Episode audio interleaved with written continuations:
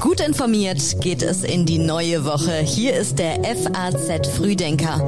Heute ist der 5. September. Guten Morgen und das ist das Wichtigste für Sie an diesem Montag. Linke und Rechte demonstrieren in Leipzig. Das Entlastungspaket sorgt für Diskussionen und in Großbritannien wird ein neuer Premierminister gekürt. Jetzt schauen wir erst noch ganz kurz auf die neuesten Meldungen aus der Nacht. Nach den Waffenlieferungen aus Deutschland hat der ukrainische Präsident Zelensky jetzt von Rückeroberungen von Gebieten bei den Kämpfen gegen den russischen Angriff gesprochen. Die ukrainischen Flaggen kehren dorthin zurück, wo sie rechtmäßig sein sollen und es gibt keinen Platz für die Besatzer in unserem Land, das sagte Zelensky in Kiew. Der Großbrand am Brocken soll heute mit verstärkten Kräften aus der Luft bekämpft werden. Ein Sprecher des Landkreises Harz sagte, ab Tagesanbruch werden mehr Hubschrauber und auch zwei Löschflugzeuge aus Italien Wasser auf die Brandherde abwerfen. Die Texte für den FAZ Frühdenker kommen heute Morgen von Redakteur Kai Tore Philipsen. Ich bin Theresa Salentin. Schön, dass Sie heute mit uns in diesen Montag starten. Kommt jetzt der heiße Herbst? Die Linken haben zu einer Demonstration gegen die Energiepolitik der Bundesregierung aufgerufen. Tausende werden an diesem Montag in Leipzig erwartet, auch Rechtsextreme und sogenannte Querdenker.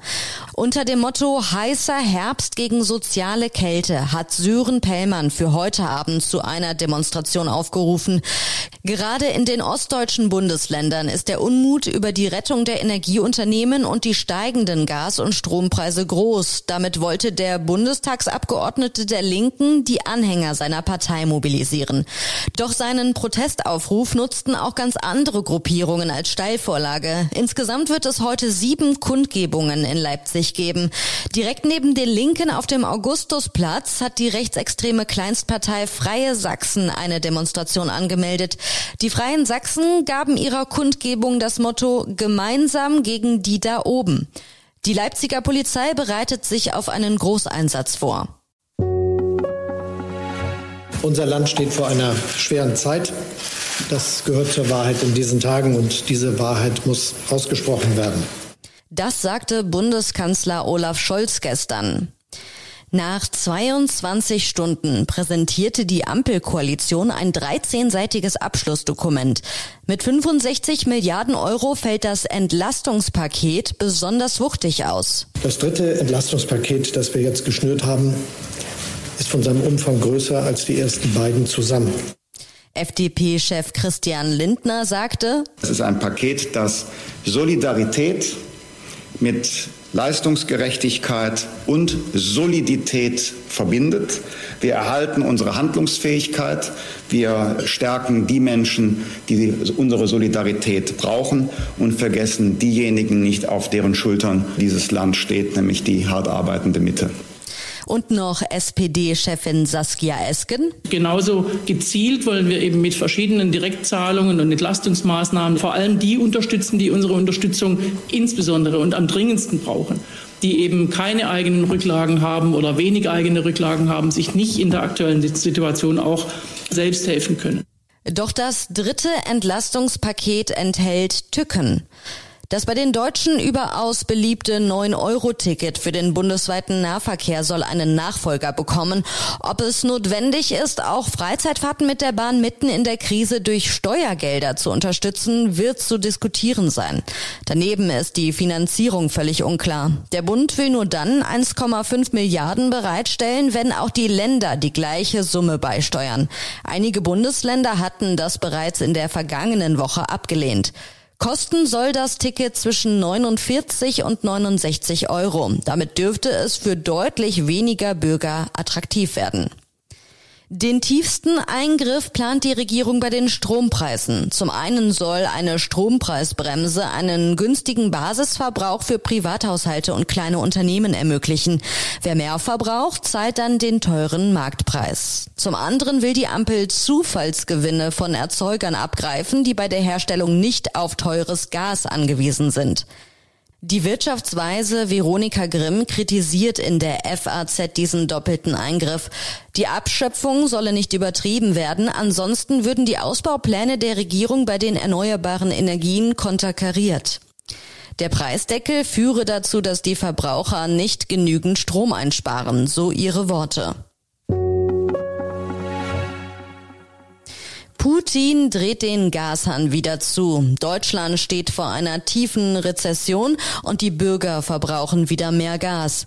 Bis auf weiteres will Russland kein Gas mehr durch die Pipeline Nord Stream 1 liefern und das wird massive Auswirkungen auf die deutsche Wirtschaft haben. Eine Rezession ist kaum noch zu vermeiden, das sagte Clemens Fußt vom Deutschen Institut der Wirtschaftsforschung der FAZ. Zitat, das ist wirklich ein düsteres Szenario. Forscher schätzen die Folgen eines Lieferstopps auf die deutsche Wirtschaftsleistung als etwas geringer ein als während der Corona-Pandemie. Während die Bundesregierung massiv in die Strompreisgestaltung eingreifen will, hält sie sich beim Gas zurück, obwohl die Gasrechnung für viele Bürger in diesem Winter erschreckend hoch sein wird. Ob es neben dem Strompreis auch einen Gaspreisdeckel geben könnte, darüber soll nun eine Expertenkommission beraten. Wir schauen zurück auf das Olympia-Attentat von 1972. Vor 50 Jahren hatte ein palästinensisches Kommando israelische Sportler bei den Olympischen Spielen in München überfallen.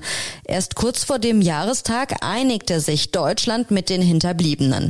An diesem Montag werden der israelische Präsident und Bundespräsident Frank-Walter Steinmeier in München der Opfer des Überfalls, der Entführung und der gescheiterten Befreiung der israelischen Sportler gedenken. Elf israelische Sportler, ein deutscher Polizist und fünf Terroristen waren 1972 getötet worden. Steinmeier sagte, er sei froh und erleichtert, dass wenige Tage vor dem Jahrestag eine Einigung mit den Hinterbliebenen über die Höhe der Entschädigung gefunden werden konnte. Neben der Zahlung von 28 Millionen Euro für die Familien der Opfer gehört zu der Einigung auch eine Aufarbeitung der Geschehnisse durch eine Kommission deutscher und israelischer Historiker. Dass es 50 Jahre gedauert hat bis zu dieser Verständigung jetzt in den letzten Tagen, das ist in der Tat beschämend. Das sagte Steinmeier.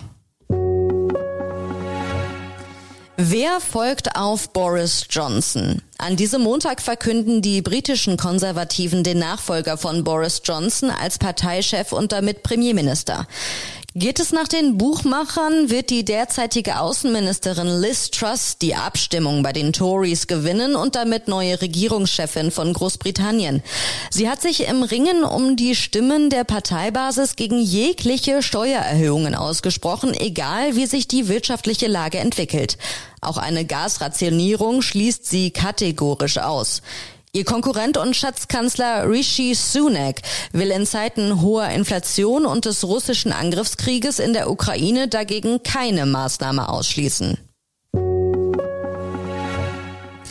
Frankreich versucht einen weiteren islamistischen Terroranschlag vor Gericht aufzuarbeiten.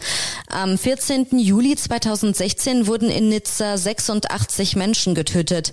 Der Täter durchbrach mit einem Lastwagen am Abend des französischen Nationalfeiertags die Absperrungen der Promenade. Mehr als 30.000 Schaulustige waren zum Feuerwerk gekommen.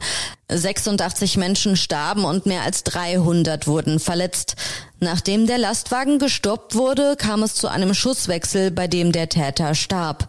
Der aus Tunesien stammende Mann kann sich somit nicht mehr zu einem Motiv äußern. Vielleicht können die acht Angeklagten zur Aufklärung beitragen. Davon werden drei wegen Mitgliedschaft in einer terroristischen Vereinigung angeklagt. Vier Angeklagte sollen die Waffe des Täters beschafft haben. Ein Angeklagter ist flüchtig. Und wie immer schauen wir montags kurz darauf, was in dieser Woche noch wichtig ist. Heute entscheidet Porsche über den Börsengang. Morgen und am Mittwoch beginnt die Fußball Champions League. Mit Dortmund, Leipzig, Frankfurt, Leverkusen und Bayern München vertreten fünf deutsche Vereine die Bundesliga. Und der Bundestag kommt in dieser Woche zum ersten Mal nach der Sommerpause wieder zusammen. In der sogenannten Haushaltswoche wird der Bundeshaushalt 2023 debattiert. Und jetzt gibt es noch einige Online-Empfehlungen aus unserer Redaktion für Sie, alle zu finden auf faz.net. In Politik geht es um die Energiewende im Artikel Wir leben nicht von Sonne und Wind allein. In Sport heißt es, ein anderer Götze begeistert Frankfurt. Und in Rhein-Main geht es um den Schulbeginn. Schulen wappnen sich gegen Corona. Und eine neue Folge von uns gibt es dann morgen früh wieder. Der FAZ Frühdenker ist ab 6 Uhr online. Und ich wünsche Ihnen jetzt noch einen schönen Start in die neue Woche.